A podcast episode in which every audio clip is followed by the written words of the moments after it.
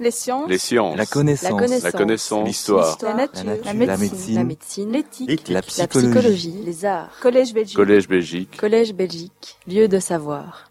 Merci Jean-Paul pour l'introduction et vraiment ça me fait plaisir de venir ici.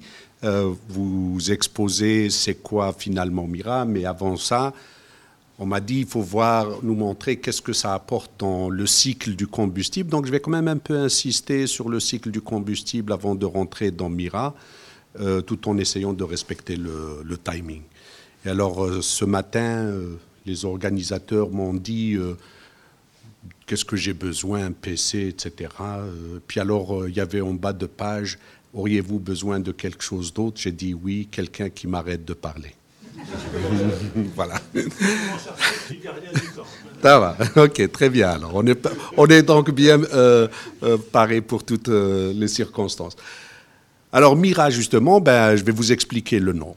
En fait, pourquoi on l'a appelé Mira? Mira, je ne sais pas si vous connaissez, c'est la déesse de la fertilité dans la mythologie grecque. On aime chez nous de mettre des noms de mythologie dans tout- à tous nos projets. Et en fait, euh, en 94, euh, j'avais commencé un premier projet ADS, et on l'appelait Adonis. Et Adonis, c'est le fils de Mira. Et en fait, euh, Adonis, Accelerator Driven Operated a New Isotope System.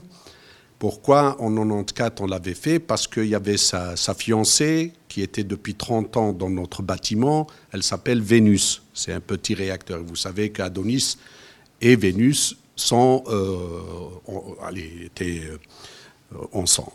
Et donc je voyais cette jolie Vénus toute seule depuis 30 ans. Il lui fallait quand même son compagnon. On a dit on va faire Adonis.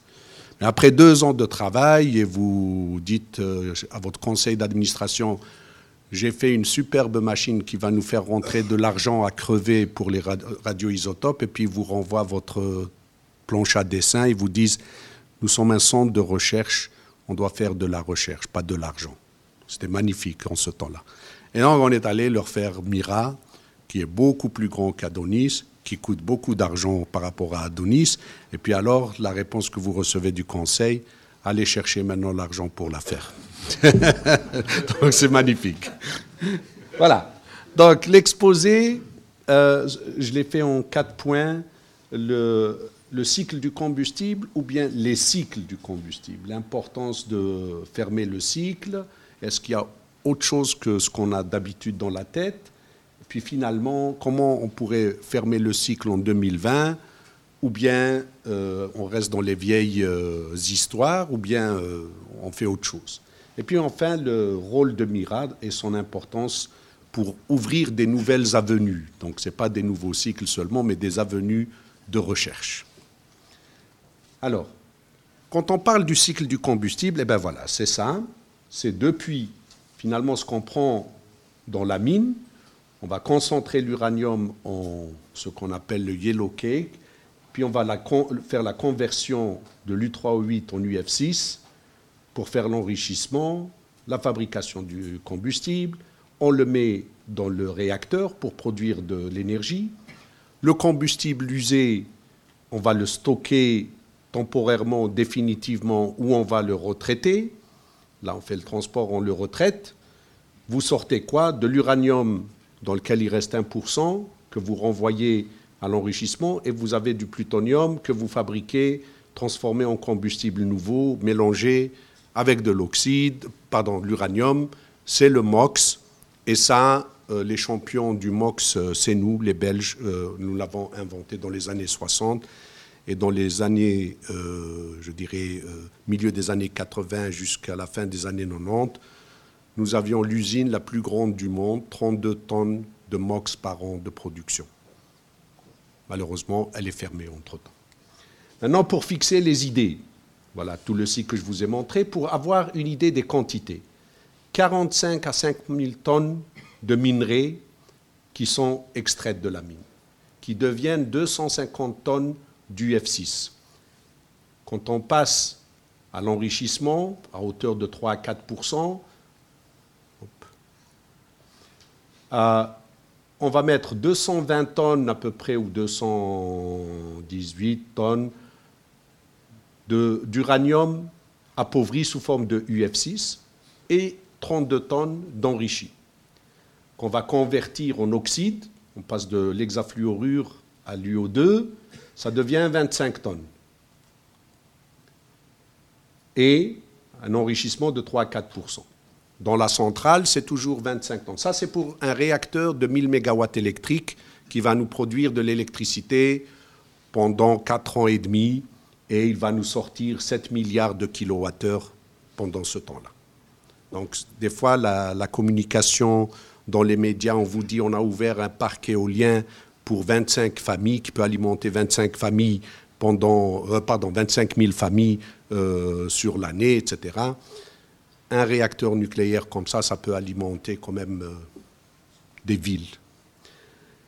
Ensuite, ces 25 tonnes deviennent du combustible usé qui est stocké en piscine et après, on l'envoie au point 7 si on fait du retraitement, duquel on va sortir 24 tonnes qu'on va récupérer d'uranium enrichi à 1%, qu'on renvoie vers l'enrichissement. 230 kg de plutonium qu'on envoie pour refaire du combustible MOX, si on a envie, et il nous reste 750 kg qui vont dans le poste 8, qui est finalement les colis vitrifiés. Quand vous entendez, il y a les colis vitrifiés qui reviennent de la Hague, etc. Eh bien, c'est cela.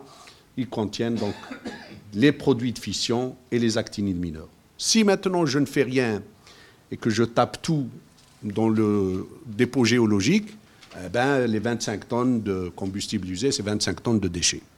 Voilà la différence entre le retraitement et pas retraitement. Maintenant, cycle du combustible ou plusieurs cycles. En fait, au départ, c'était simple. On devait faire de l'UO2 dans nos réacteurs à eau. Voilà.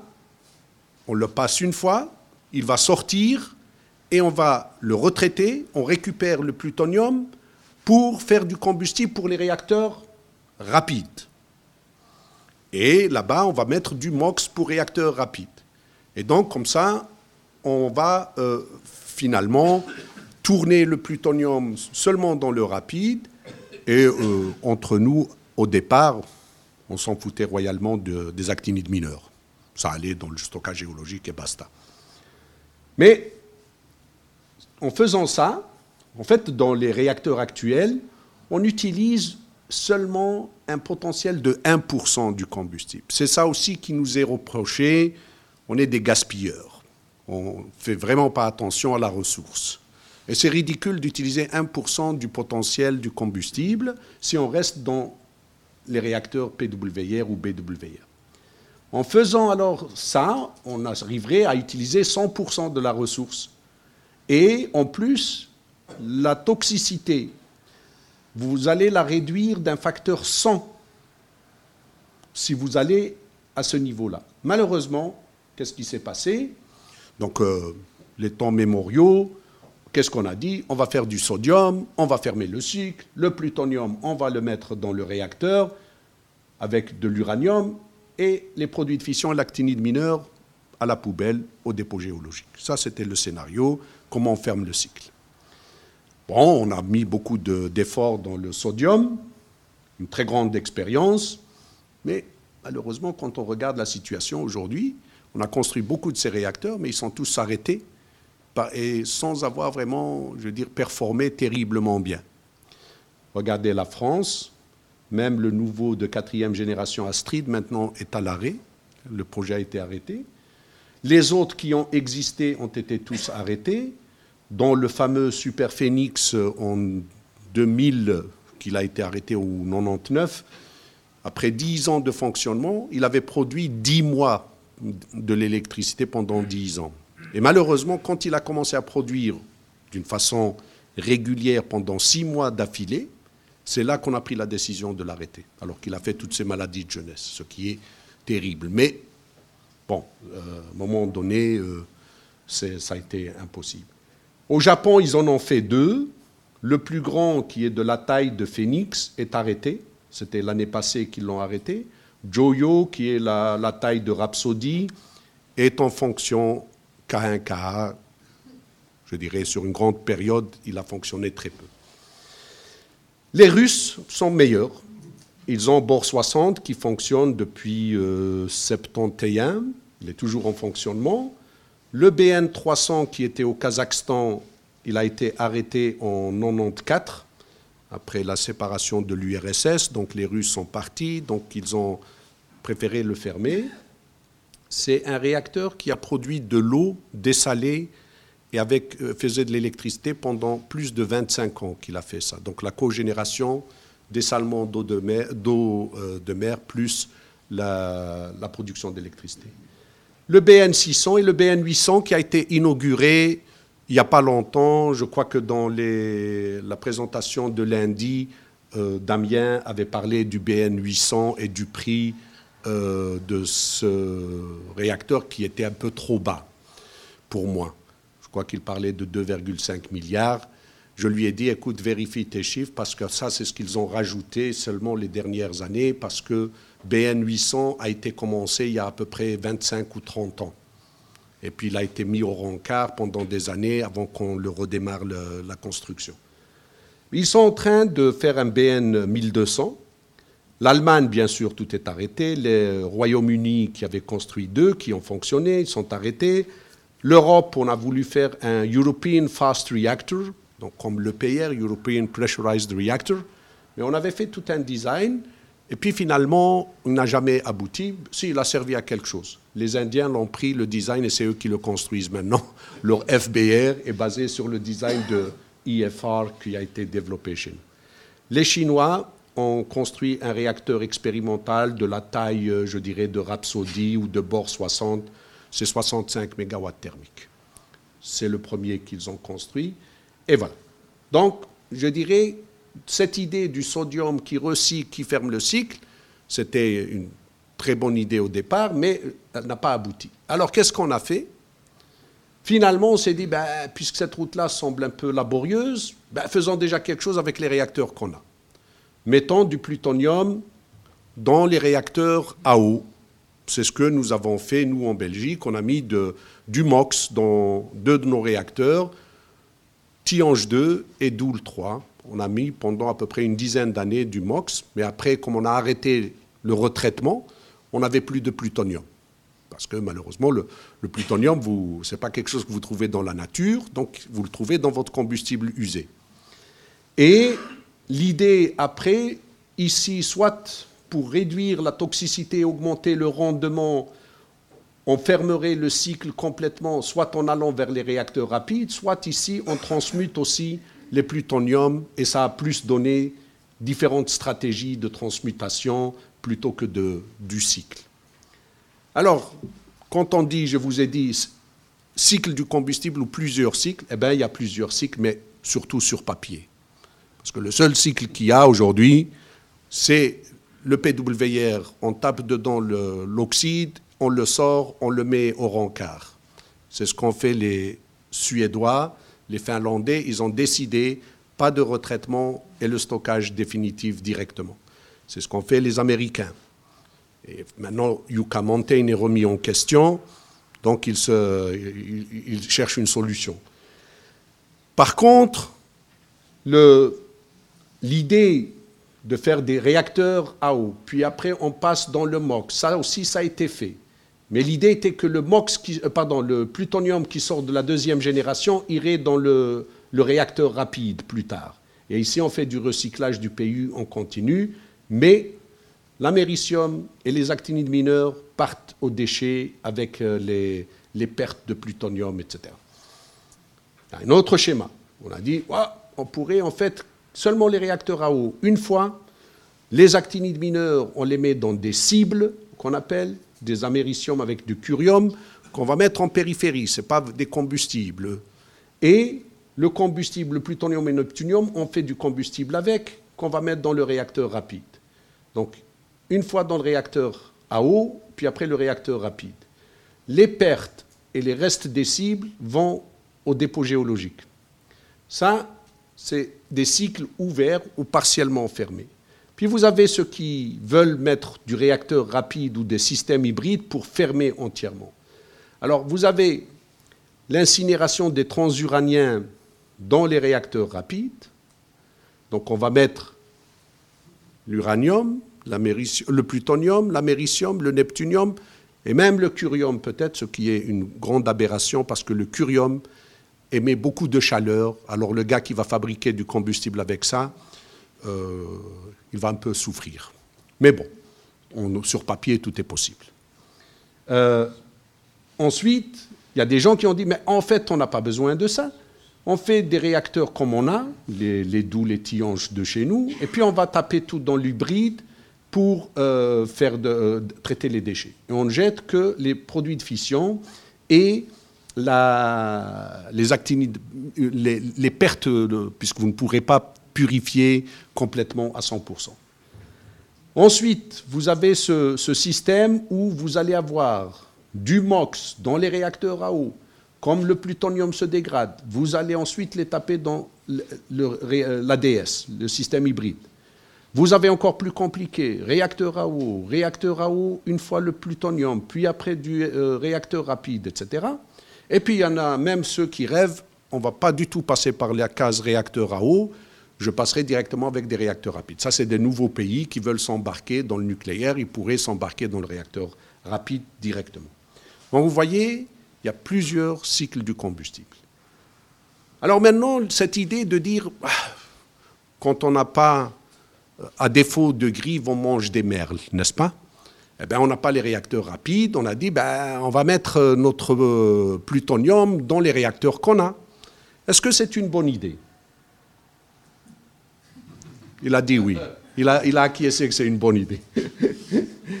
Regardez l'UO2 que vous avez mis dans la centrale pendant 4 ans et demi. À la sortie d'une tonne, vous avez 12 kg de plutonium, 700 grammes de neptunium, 600 grammes et 100 grammes de curium et 50 kg de produits de fission. Vous avez un vecteur isotopique qui est celui-là. Donc le fissile, vous avez à peu près, je dirais, de l'ordre de 64% euh, de fissile dans le plutonium que vous avez récupéré en première génération. Avec ça, je fabrique du combustible MOX et je le mets dans la centrale. Qu'est-ce que je vois? Eh bien, ce n'est pas terrible.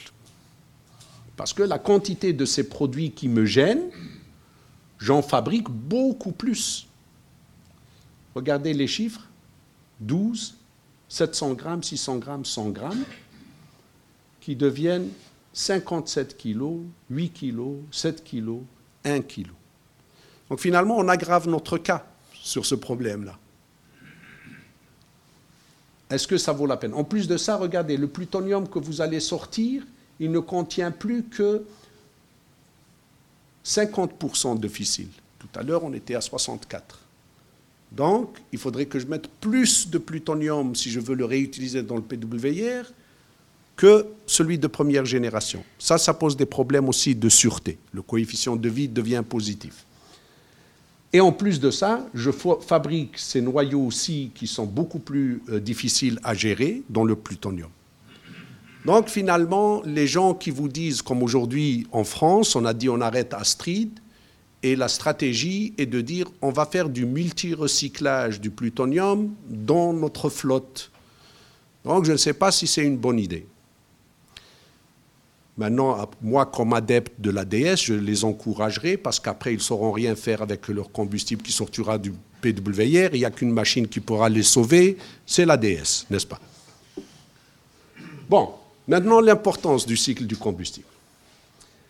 Est-ce que c'est seulement pour transmuter les actinides mineurs? Quand on parle de transmuter, c'est quoi? Je vous ai mis ce graphique que vous avez déjà vu plusieurs fois quand je le présente. Ça, c'est pour euh, je dirais, le graphique pour les, le commun des mortels, mais si vous préférez que je vous fasse le... Hein, non, je l'ai plus tard. Celui de, des savants, on est à l'académie, j'en ai préparé un autre. Il faut quand même être à la hauteur de, ce qu'on présente. Eh bien, regardez, le problème qu'on a, quand on prend du minerai d'uranium, on l'utilise comme combustible en centrale, on augmente sa toxicité, sa radiotoxicité, d'un facteur 1000. Pour revenir au point de départ, il nous faut 300 000 ans. En radiotoxicité, je ne suis pas en train de parler de radioactivité. Je fais le retraitement.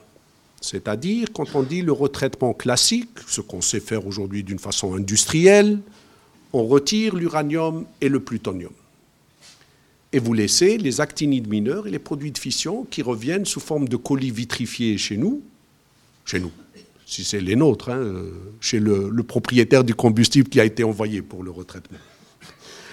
Et vous devez gérer le problème pendant 10 000 ans. Mais le souci qu'on a, même les colis vitrifiés qui reviennent, on ne peut pas les mettre directement dans le dépôt géologique. Il faut attendre un certain temps de refroidissement au-dessus du sol. Généralement, c'est autour de 50 ans, 60 ans qu'il faut attendre. Si on retire l'actinide mineur et on le transmute, et pas seulement ça, il y a un certain nombre de produits de fission qu'il faudrait retirer parce qu'ils émettent trop de chaleur et on les conditionne séparément.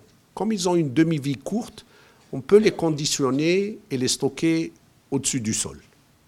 Et là, vous arrivez à ce chiffre magique de dire on passe des temps géologiques, même ça, à des temps humains. Donc ça devient un problème gérable à l'échelle humaine. Pourquoi? Des bâtiments qui ont quelques milliers d'années, on en connaît, des églises, des pyramides, etc. Bon, on sait de quoi on parle. Mais 10 000 ans, 100 000 ans, un million d'années, une construction humaine, euh, ça ne va pas. Mais on doit fermer le cycle pour la ressource. Pourquoi? Parce que les ressources d'uranium ne sont pas infinies. Aujourd'hui, sur ce graphique, vous voyez les ressources avérées, sont autour de 5, allez, 4 millions de tonnes. Certains disent 6, etc. Mais ça dépend du prix que vous allez mettre au kilo du O3, U3 ou 8, pardon. Et si on reste avec la technologie d'aujourd'hui, avec un taux de croissance pour l'énergie nucléaire de 1,8 par an, pour cent, parce que chez nous, on pense fermer nos centrales, etc. Il ne faut pas penser que c'est le cas à travers la planète. Il y a aujourd'hui 58 réacteurs qui sont en construction ou en projet. Donc cette croissance n'est pas euh, farfelue, c'est réaliste. Eh bien, on franchirait ici, en 2080-2090, même la frontière des sources, je dirais, qui sont... Euh, des ressources, comment dirais-je, euh, pas euh, certaines, quoi, estimées, comme les ressources d'uranium dans l'océan, etc. Donc difficile à récupérer. Donc là, vous allez arriver dans des coûts autour de 250 dollars le kilo. Mais quand la chose devient rare, on paye. Donc, euh, voici où est-ce qu'on va franchir. Mais alors, si on veut inverser cette courbe, il faut introduire le réacteur rapide et donc c'est surtout le partitioning qu'il faut faire. C'est le recyclage, c'est la séparation. Comme ça, on récupère l'uranium, on récupère le plutonium et on le réutilise. Donc ici, je ne parle pas encore de la transmutation. Donc pour la ressource, c'est la séparation qui est importante. Et j'utilise le plutonium dans le réacteur je dirais, moi, de préférence rapide, et à ce moment-là, on peut rendre l'énergie nucléaire durable. Mais est-ce qu'il y a des raisons environnementales de faire euh, quelque chose avec le recyclage et avec euh, fermer le cycle? On a honoré le professeur Christophe Poinceau par notre prix euh, Roger Van Geen, que nous donnons tous les deux ans et pour ces travaux qu'il a fait justement sur le cycle du combustible et l'impact qu'a le nucléaire sur l'environnement. Je vous recommande vivement de lire certaines de ces publications parce que honnêtement, c'est très éclairant quand on parle de comparer les différentes sources d'énergie, mais il le compare sur tout le cycle, je veux dire, et sur tous les paramètres d'impact écologique environnementaux. J'ai pris seulement deux slides pour résumer. ce qu'il regarde, c'est les grammes de CO2 émis par kilowattheure. Les SOX, les NOx, la euh, pollution de l'eau, l'utilisation euh, du sol, la consommation de l'eau en litres par mégawattheure, les pertes d'eau, les, les déchets technologiques. Mais il a regardé ça pour chacune des phases du cycle du combustible. Je vous ai dit l'extraction de la mine, la conversion, l'enrichissement, la fabrication du combustible, l'utilisation dans le réacteur, le retraitement, la fabrication du MOX et le dépôt géologique. Parce qu'il regarde le cycle pas once through, mais twice through. Donc il passe une fois donc le MOX dans le PWR. Eh bien, ça, ça montre les chiffres. Et on montre surtout que si on veut vraiment agir dans le back-end, sur l'impact de la mine, c'est il faut faire le retraitement. Si on ne retraite pas, eh bien, on est tellement impactant. Et vous vous souvenez ce que je vous ai dit, d'ailleurs, ça c'est ses conclusions.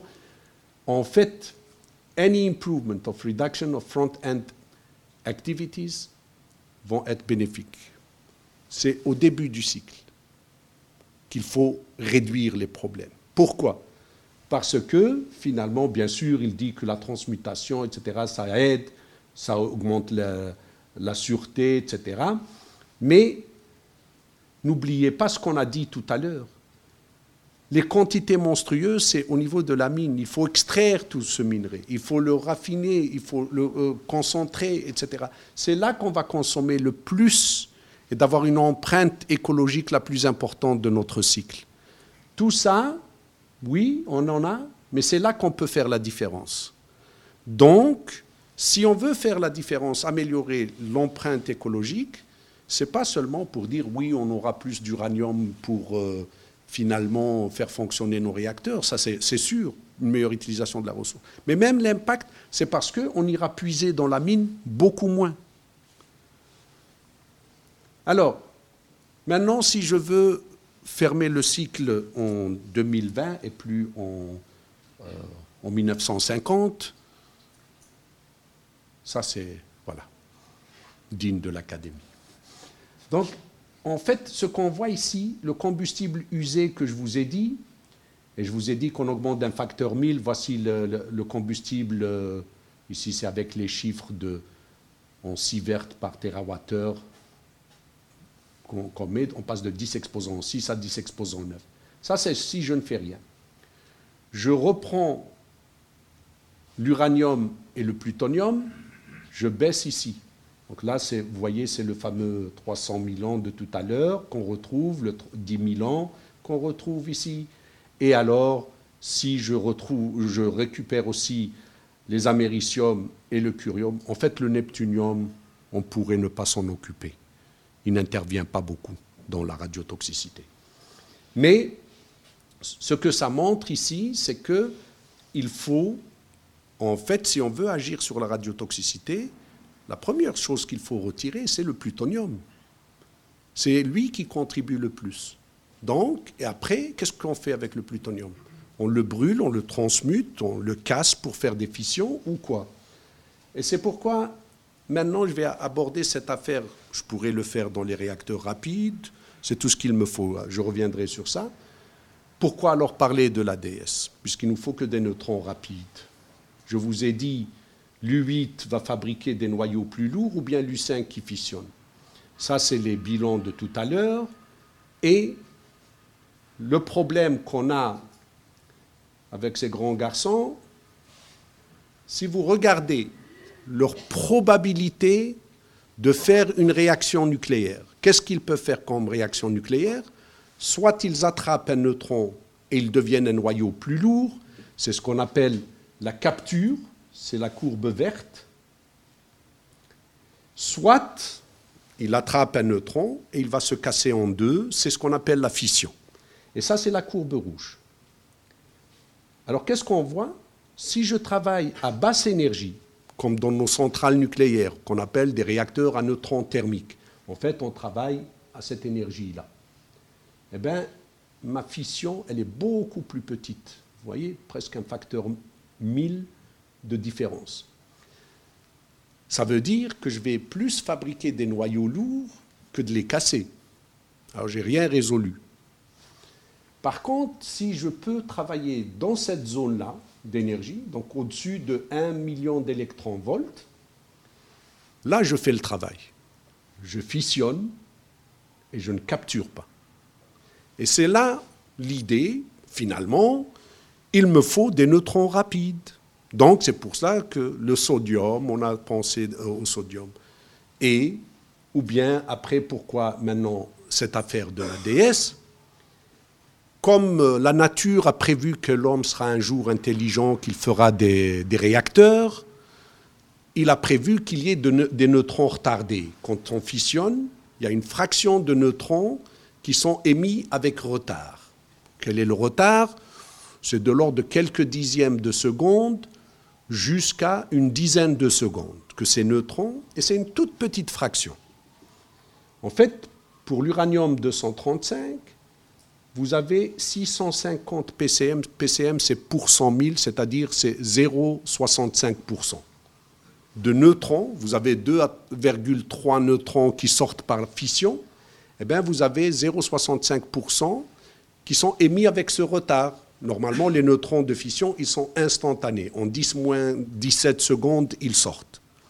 Les autres, ils arrivent que bien plus tard, de l'ordre, je dirais, de quelques dixièmes à quelques dizaines de secondes. Et c'est grâce à ces neutrons retardés qu'on peut contrôler un réacteur, qu'on peut faire bouger sa puissance, qu'on peut augmenter la puissance et puis la restabiliser, etc. Mais plus cette fraction devient petite, plus le réacteur devient nerveux, plus difficile à contrôler. Et qu'est-ce qu'on voit? Ces actinides mineurs qu'on veut transmuter, donc leur faire faire des fissions, eh bien, ils vont nous donner une petite fraction de neutrons retardés. Donc, il y a deux façons de faire. Si je veux le mettre dans un réacteur critique, le pourcentage de ces noyaux doit être faible, puisque c'est tous les neutrons retardés du réacteur qui participent au fonctionnement de votre réacteur. Et ça agit sur quoi?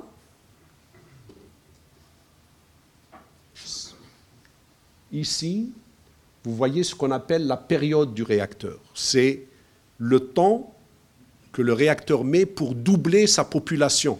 Quand on relève les barres de contrôle, on est en mode surcritique et le réacteur va augmenter la population neutronique. Et qu'est-ce que vous voyez apparaître? Ce fameux bêta. Donc vous voyez que si bêta est plus petit, à cause de l'actinide mineur, ben la période sera plus petite. Donc le temps de doublement de la population neutronique sera plus rapide. Donc le contrôle devient plus difficile.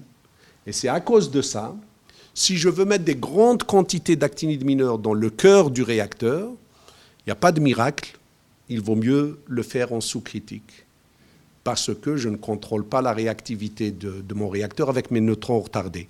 C'est avec la sous-criticité, avec l'accélérateur. Et on a comparé, si je prends un réacteur rapide, soit je mets l'histoire là des cibles que je vous ai dit, je les mets en périphérie du cœur, seulement là qui contient de l'actinide mineur, ou bien je le mets partout dans le cœur du réacteur et je compare par rapport à l'ADS. Comme ici, je peux mettre beaucoup plus de noyaux d'actinide mineur, eh bien, regardez, il n'y a pas de miracle. Dans le réacteur rapide au sodium, je peux brûler 2 à 4 kg d'actinide mineur par térawattheure. Par contre, dans mon ADS, je peux brûler jusqu'à 35 kg par térawattheure. Et ici, dans l'exercice qu'on a fait, c'est un projet européen, ce n'est pas un exercice euh, du 7e programme cadre, euh, on a utilisé des machines ADS de 400 MW thermiques. Et puis on a regardé, pour les pays de l'Europe, où il y a 144 réacteurs dans l'Union européenne en fonctionnement, si on leur faisait subir ce traitement, qu'est-ce qu'il nous faudrait comme machine? En plus de ça, avec des pays qui veulent continuer le nucléaire, le groupe B, La France, la Slovaquie, la Tchéquie, la Hongrie, etc., la Roumanie.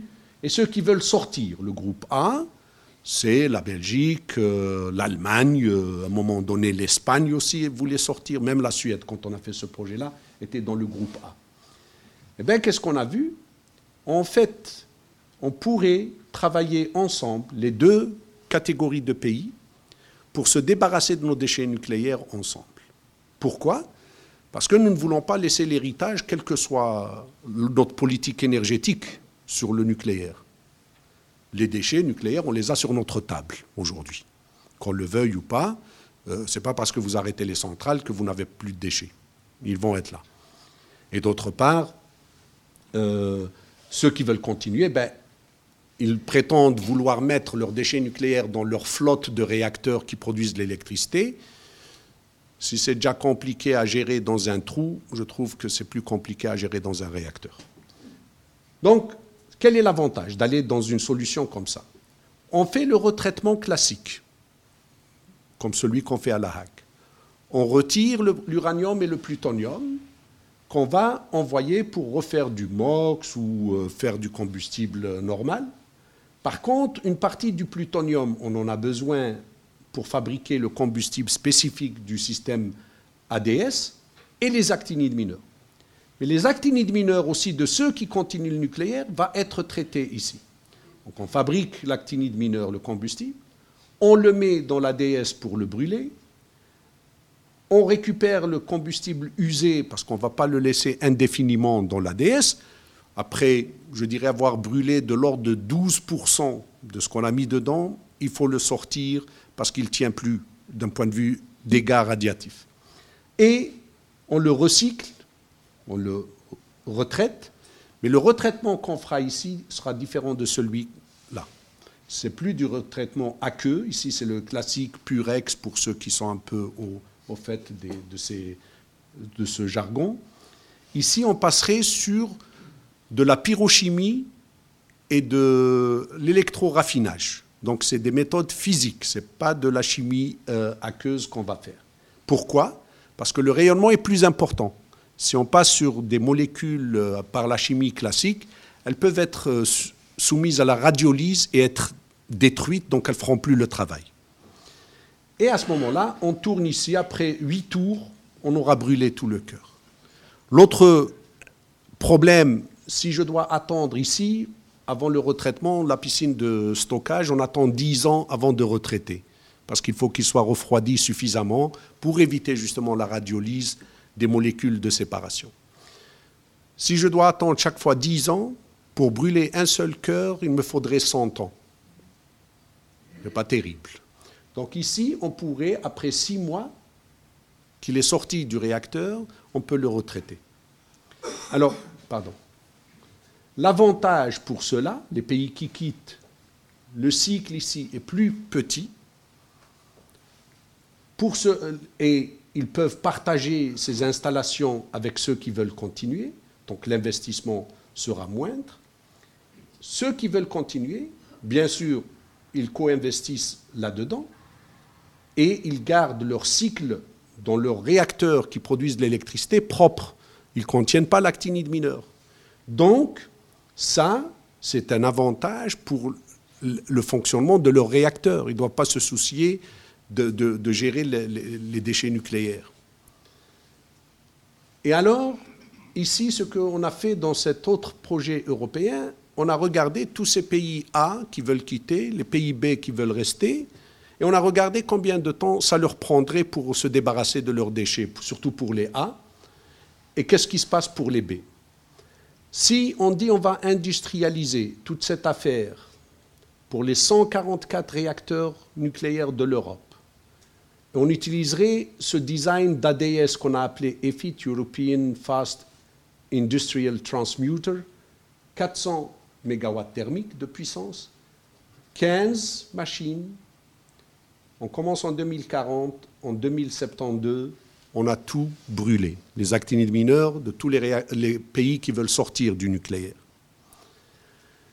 Les autres, bon, ils vont garder toujours de l'actinide mineur en circulation dans leur cycle du combustible, mais stabiliser à 100 tonnes.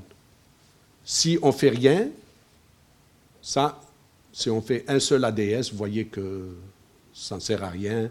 Et ici, ça va nous prendre aussi une éternité avant de, faire le travail. Donc 15 ADS, ce serait la bonne dose pour nous, pour toute l'Europe. Et combien finalement ça représente? 15 EFI de 400 MW thermiques, c'est 6000 MW thermiques. En fait, nos deux sites en Belgique, d'où les Tianges, sont plus grands déjà. Alors qu'ici, c'est pour toute l'Europe. 144 réacteurs qu'on traite. Si je prends le site le plus grand en France, Gravelines, qui est à nos portes, n'est-ce pas? Donc si on arrête nos centrales, on a quand même de l'autre côté 17 000 mégawatts euh, thermiques qui nous, peuvent nous envoyer quelque chose, qui sont les plus grands sites français. Le plus grand site européen, 18 000, c'est en Ukraine. Le plus grand site en Amérique du Nord, au Canada, aussi 18 000, presque 19 000. Et le plus grand site du monde, quatre fois plus grand que ce qu'on a besoin pour toute l'Europe. Donc c'est pour ça que je dis la chose est attrayante parce que en fait c'est pas des monstres qu'on va développer et on s'occupe de tout le monde. Alors l'autre euh, attractivité, c'est quand on va vous parler de prolifération, parce que dès que vous faites la séparation, la prolifération pointe son nez. Donc vous comprendrez bien que ce genre d'installation, on pourrait les mettre dans un pays doté. Avant, on avait deux dans l'Union européenne, maintenant peut-être il n'y aura plus qu'un, donc ça facilite même le choix. Alors, ça, on a déjà parlé. OK, maintenant l'ADS, c'est bien, on a compris, c'est magnifique, mais on est en Belgique. Euh, pourquoi vous avez choisi le LINAC? Euh, Non, non, le LINAC, c'est plus tard. Pardon. Qu'est-ce que je fais? Pourquoi? Oui. Pourquoi ne pas le faire avec le sodium puisqu'on a tant de retours d'expérience? J'entends mes collègues euh, qui ont travaillé pendant 35 ans au centre de Moll sur le, sodium. Moi-même, j'ai travaillé sur le sodium. Il ne faut pas cracher dans la soupe, surtout quand c'est une soupe de sodium. en fait, les gens ont oublié pourquoi on s'est intéressé au sodium en 1950. C'est parce qu'on voulait faire des réacteurs pour produire de l'électricité, ce n'est pas pour brûler des déchets nucléaires. Et pour produire de, l'électricité dans un réacteur rapide, ce n'est pas avec l'uranium 238 que vous faites ça, c'est avec le plutonium. Et le plutonium, bien sûr, vous le fabriquez à partir de l'U8, mais vous devez capturer un neutron qui se transforme en neptunium, qui lui-même se transforme en Pu. Donc, il fallait fabriquer surtout du plutonium. parce que le plutonium est un élément artificiel qui n'existe pas dans la nature. Il existait encore moins en 1950, et donc, la seule chose qui comptait à ce moment-là, c'est le temps de doublement. Quel est le temps que j'ai besoin pour doubler la quantité de plutonium, pour refabriquer un deuxième réacteur? Ça, c'était le, driving element. Et si on est dans ça, le, temps de doublement, on a fait un modèle ici tout simple, voilà. On a mis un cœur, un réflecteur autour, donc de, avec de l'uranium naturel, et on regarde qu'est-ce qu'il me faudrait comme temps euh, pour fabriquer euh, une masse critique si j'utilise le sodium ou si j'utilise le plomb. Si je regarde pour un réacteur de sodium, il me faudrait 3618 tonnes de kilos, pardon, 3 tonnes 66 de, du 5 et il me faudrait 1250 de PU. Pour faire un, réacteur au plomb, voici les quantités. Il me faut moins de matière pour faire un réacteur critique au plomb. Problème, le temps de doublement, si je regarde un sodium, pour fabriquer un cœur pour un sodium, il me faudrait 12 ans et demi. Si j'utilise un sodium pour fabriquer un cœur de plomb, ah ben, ça va plus vite, bien sûr, puisque le cœur est plus petit. Et si maintenant je prends un plomb pour fabriquer un cœur de sodium, bien sûr, il me faut plus de temps. Mais on n'est plus en 1950. Aujourd'hui, on a des mines de plutonium dans nos piscines de réacteurs. Donc, de quoi démarrer, on a. Et si je regarde, si le plomb, il me faut des masses critiques plus petites, combien même je ferai du plomb avec du plomb, pour le doubler, si tous les 7 ans je crée la masse d'un réacteur de plomb, ben, finalement c'est plus court que même celui-là, puisque la masse qu'il me faut est plus petite. Et en plus, j'ai du plutonium avec lequel démarrer. Donc c'est pour ça que je dis, pourquoi maintenant on va continuer à s'échiner, à se casser la tête pour faire la transmutation ou le fermer le cycle avec le sodium? On est dans une autre époque, on n'est plus en 1950, il faut penser out of the box. Donc ici, je voulais simplement vous dire, on est en Belgique, donc il y a des gens qui m'ont déjà posé la question, pourquoi tu n'as pas fait Mira avec un cyclotron alors que tu as EBA, etc. Tu n'aimes pas les produits belges. Je vous rassure, on a commencé Mira avec un cyclotron, avec IBA. Et finalement, on est arrivé à la taille que voici, 16 mètres de diamètre pour la machine, et 5000 tonnes pour les plaques d'acier pour construire les cavités euh, les électroaimants. On a essayé de le réduire en taille en passant à du euh, supraconducteur et finalement ça n'a pas marché pour l'histoire de la fiabilité. La fiabilité, on a décidé en 2002 et avec tous les accélératoristes du monde, y compris Yves Jongen, notre champion de IBA, était présent à cette décision. On a dit pour atteindre la fiabilité dont on a besoin pour Mira ou pour un ADS, il nous faut passer sur la technologie linéaire. Et vous voyez qu'au départ, euh, Mira avait seulement 350 MeV, après on l'a prolongé jusqu'à 600 MeV comme l'accélérateur industriel. Et c'est quoi donc ce problème de fiabilité des accélérateurs? Si l'accélérateur s'arrête, votre réacteur ne fonctionne pas. Donc, le défi pour euh, l'accélérateur, bon, déjà l'intensité, 4 mA. Et le deuxième problème, c'est on veut fonctionner en courant continu. Pour vous donner une idée, quand vous entendez le traitement de, par protonthérapie, on parle de nanoampères. Donc ici, on est des, doses beaucoup plus élevées en courant. Mais ça, ça va. Il y a des accélérateurs de cette taille-là, de, faisceaux qui existent dans le monde. On n'est pas en train d'inventer tout euh, de zéro. Par contre, ça, des arrêts intempestifs de l'accélérateur de plus de 3 secondes, nous ne voulons tolérer que 10 au maximum dans 3 mois de fonctionnement de la machine. Pour les spécialistes de réacteurs, ça correspond à des scrams non programmés. Donc les procédures de redémarrage vous obligent alors à aller, je veux dire, au moins deux jours avant de redémarrer. Les accélérateurs d'aujourd'hui s'arrêtent 2000 fois par an. Donc 2000 fois par an, s'il vous faut deux jours euh, pour redémarrer, ça fait 4000 jours dans l'année. J'ai regardé où est-ce qu'il faudrait aller construire des ADS. Je crois sur Jupiter, les années font 6900 jours. Au moins, ils fonctionneront un tiers de l'année. Donc, mais comme aller sur Jupiter, c'est peut-être plus compliqué, il vaut mieux améliorer la fiabilité de l'accélérateur, on y arrivera plus facilement. Donc, comment on va arriver? Voilà, en fait, l'accélérateur de Mira, l'accélérateur de Mira, il est là. Ça, c'est toute une série d'accélérateurs à travers le monde. Il y a deux qui sont à côté de lui, celui de PSI, qui est un cyclotron, et celui de SNS, qui est là, qui est un linéaire supraconducteur. Donc on a les deux technologies qu'on a considérées qui ont finalement un faisceau autour du mégawatt. D'ailleurs, euh, PSI, c'est 590 MeV, nous, c'est 600 MeV, et euh, le courant de PSI, c'est 2 milliampères. Nous, on a besoin de 2,4. On est vraiment très proche, on peut apprendre beaucoup de ça. Et on suit avec ces deux accélérateurs cette histoire de la fiabilité. Ça nous sert de référence et d'amélioration pour nous. Et comment on arrivera à faire la fiabilité de l'accélérateur de Mira?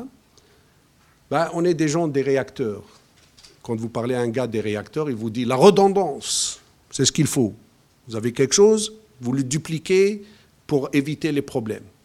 Donc, redondance, on a par exemple deux injecteurs, vous allez voir ça, et passer sur la, supraconductivité dès que possible parce que c'est plus euh, fiable. Ça tombe moins en panne. En regardant les deux accélérateurs, celui de SNS et celui de, PSI. Et enfin, passer sur euh, un design assez robuste en termes d'optique. Les solid state RF amplifiers, c'est quelque chose qui est nouveau, mais qui sont beaucoup plus fiables. D'ailleurs, c'est l'option qu'on a choisie. Maintenant, on le développe avec IBA, ça. Et mettre la réparabilité et l'intervention sur la machine assez rapidement en diminuant les pertes de faisceau. Donc vous n'activez pas votre faisceau, vous pouvez en cas de panne intervenir rapidement. Tous ces éléments-là amélioreront la fiabilité. Et enfin, on arrive à ce que c'est Mira, donc un accélérateur de 600 MeV, 2,4 mA. On l'a designé pour aller jusqu'à 4 mA parce qu'on a d'autres applications pour lesquelles on va utiliser une partie du faisceau. Le réacteur 65 à 100 MW thermique. Donc en fait, le circuit secondaire est dimensionné à 100 MW, mais avec 65 MW, le cœur nous permet de faire les expériences qu'on a envie de faire en transmutation, recherche matériaux, recherche combustible, etc. Le cas effectif est 0,95, donc vraiment il est très bas. Il y a des gens qui font des designs d'ADS à 0,98, 0,97, mais nous serons le premier à être, euh, je veux dire, euh, passé devant l'autorité de sûreté. Il n'y a pas de retour d'expérience. Donc on se met quand même en position, je veux dire, de confort par rapport à notre autorité de sûreté pour aussi ne pas les, effrayer de ce qu'ils doivent faire le licensing pour la première fois. Alors, pardon. On, utilise bien sûr le plan bismuth comme euh, caloporteur du réacteur et comme cible de spallation qui est le caloporteur du réacteur sur lequel on tire directement nos protons, au centre du cœur, pour faire la cible. MIRA, c'est une machine de recherche euh, multipurpose, mais le sujet principal, c'est euh, la transmutation des déchets nucléaires. Ça, je vous l'ai montré. Mais il n'y a pas que la machine MIRA qui est importante pour le problème de la transmutation. La séparation avancée. On sait faire Purex, on enlève le PU, on enlève l'uranium, c'est bien. Mais il faut enlever aussi les autres actinides mineurs. En termes de recherche, la recherche a été bien menée, notamment du côté de la France à Atalante, à Marcoule.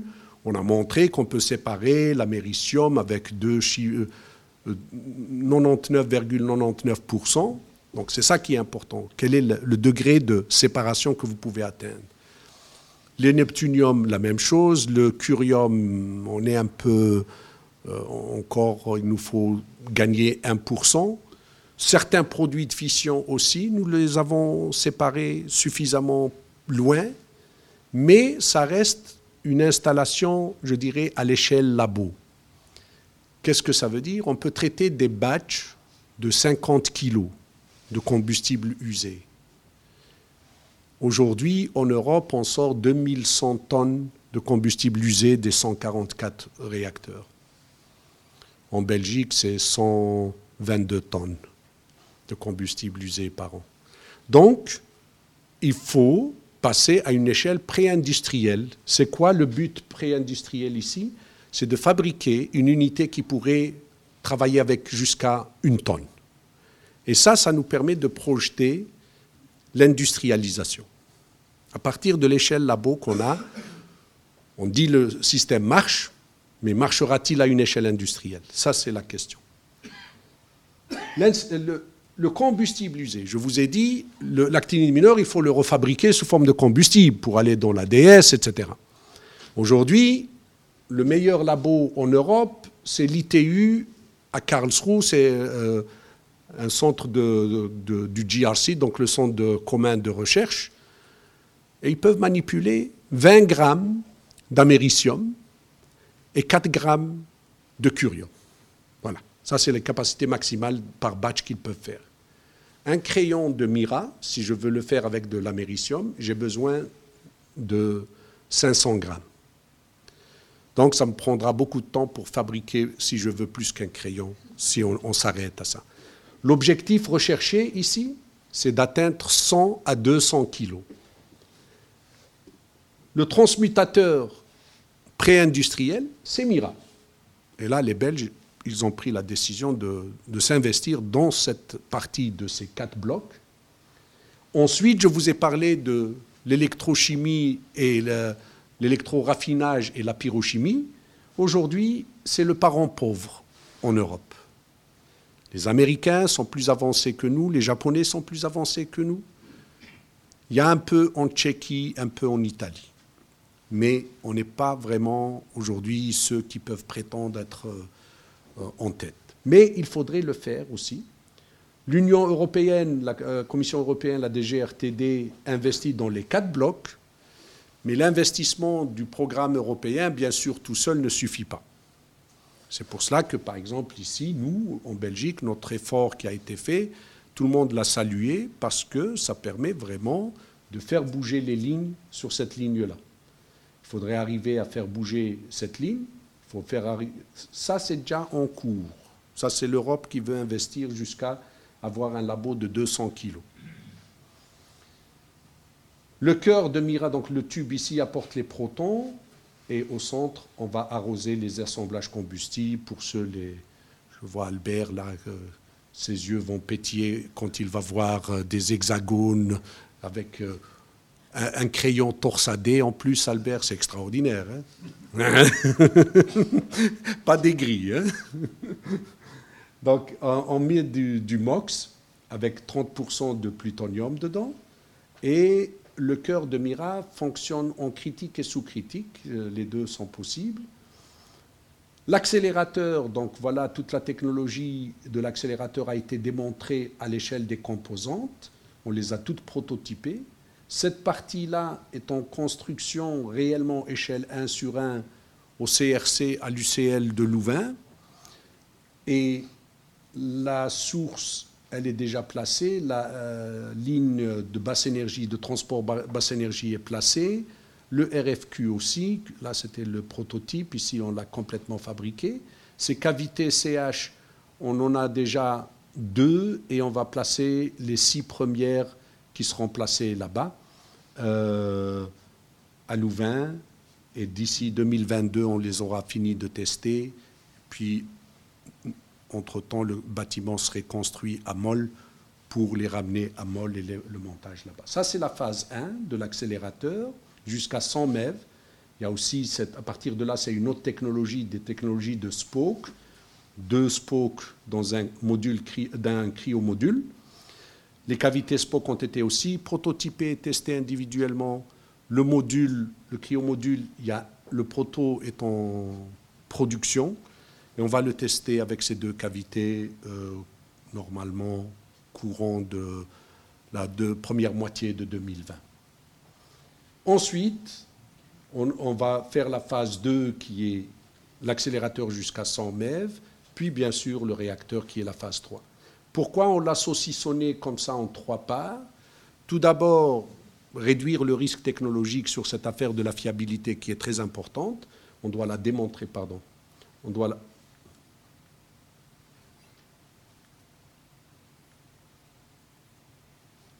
la, démontrer jusqu'à 100 MeV. Et si on démontre la fiabilité jusqu'à 100 MeV, elle va marcher jusqu'à 600 MeV. En plus, ça nous permet d'avoir une première infrastructure de recherche nouvelle sur le site de MOL en 2026. Et euh, on étale l'investissement, ce qui nous permet de, collecter des partenaires internationaux. Ça, c'est ce que sera Minerva. Ça, c'est l'accélérateur. Ça, c'est le bâtiment dans lequel on va faire le, test de la fiabilité de l'accélérateur, la production de radioisotopes, de la physique avec des faisceaux radioactifs isol et des tests des matériaux pour la fusion. Donc la phase 1, elle court jusqu'à 2026, où il faudrait construire Minerva et la tester pour la fiabilité faire la RD du 600 MeV et du réacteur, faire le, continuer le design et le prix licensing et le licensing du réacteur Mira avec l'objectif d'obtenir un permis de construire pour 2026 pour le réacteur. Et si tout va bien, et si on a le reste de l'argent à l'international, donc euh, on commencerait la phase 2 et 3. Pour le moment, nous prévoyons de les faire en parallèle euh, pour finir tout le projet en 2033. Et à partir de 2034, on fait le commissioning du réacteur. Vous allez me dire, c'est trop long tout ça Oui. Euh, quand j'avais commencé le projet, j'ai dit en 2010, euh, on le termine. C'était en 98 quand même. 12 hein. ans. Ben, heureusement qu'on ne meurt pas jeune dans le nucléaire.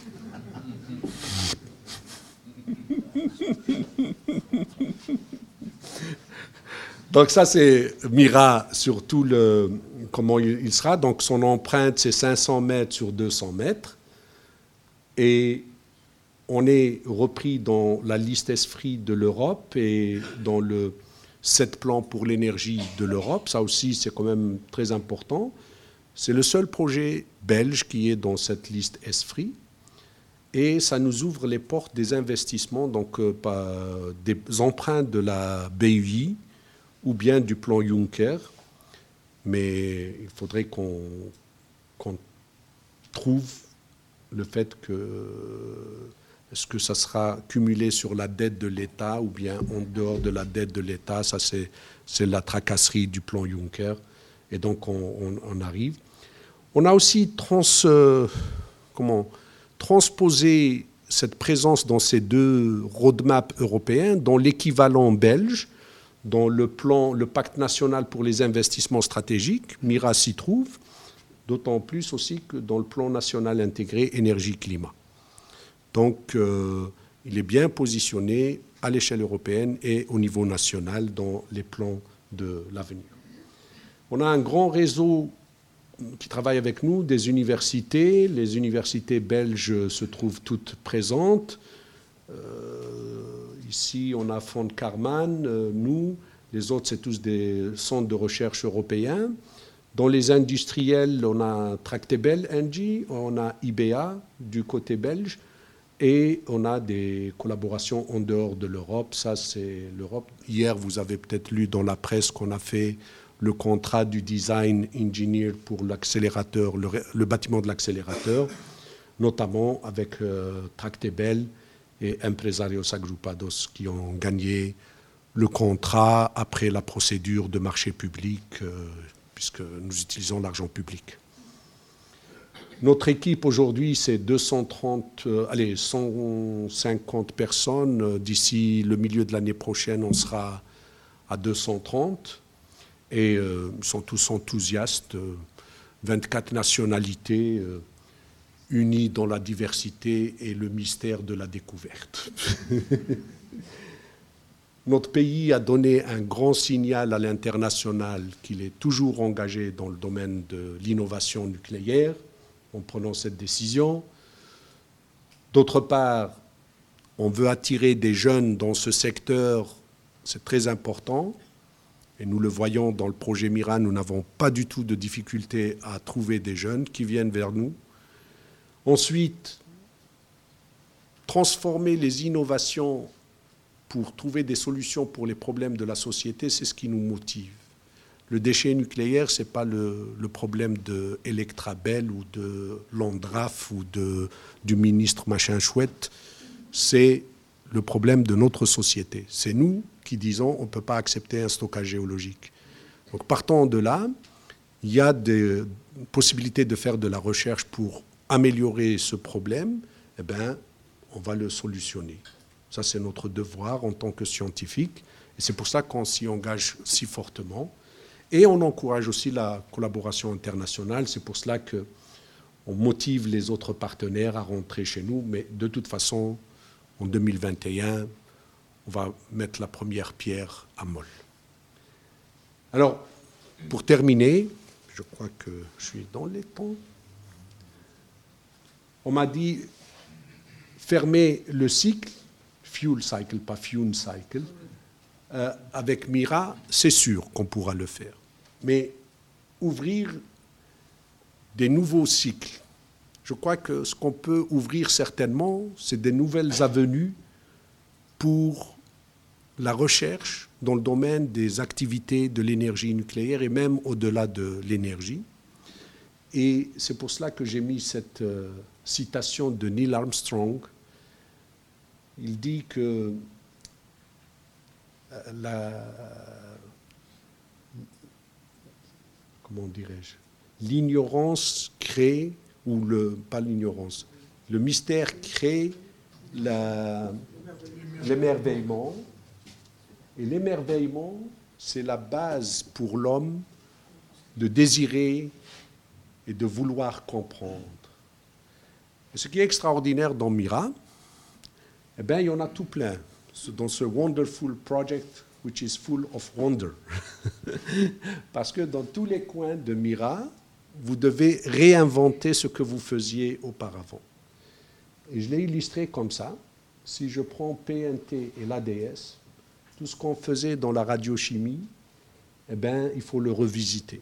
Ça nous servira pour la séparation des radioisotopes. Ça peut nous donner des applications pour le, spatial. L'alpha-thérapie, aujourd'hui, c'est à la mode de dire il faut qu'on fasse le traitement du cancer ciblé, etc. Mais il faut faire de la chimie pour pouvoir séparer ces choses-là, ou bien de la séparation par spectrométrie de masse. Eh bien, c'est un autre euh, domaine d'activité et d'avenue de recherche. La séparation et le partitioning pour les déchets hautement radioactifs. Les matériaux, développement de nouveaux matériaux.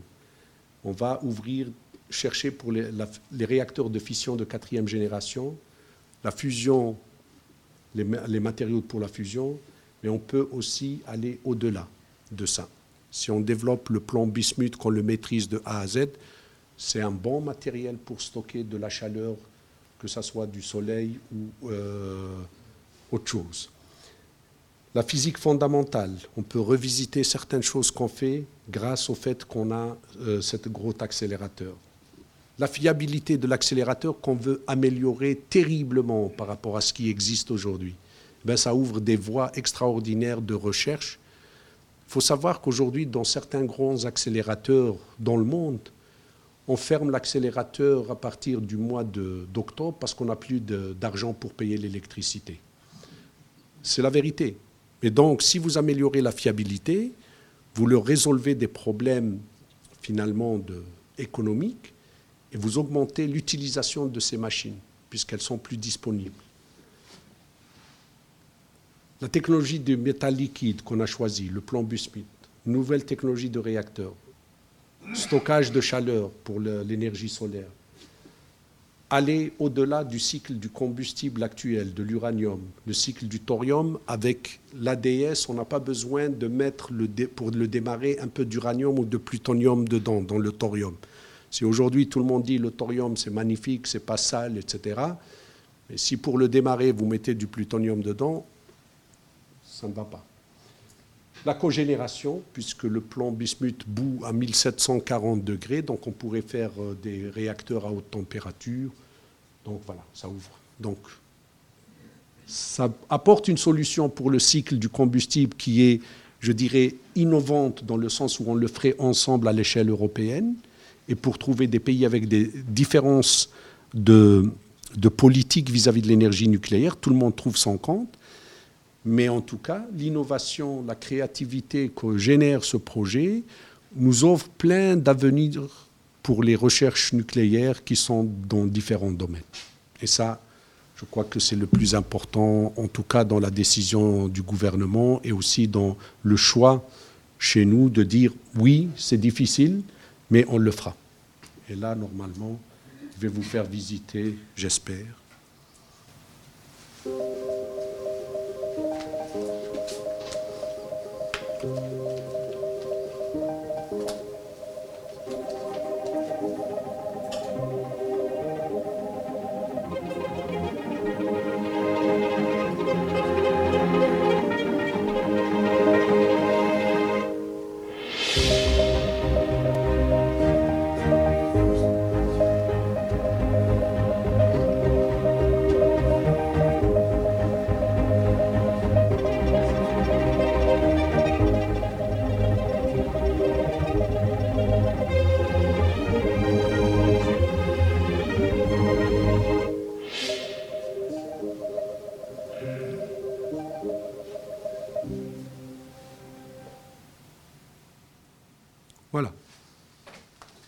Je termine.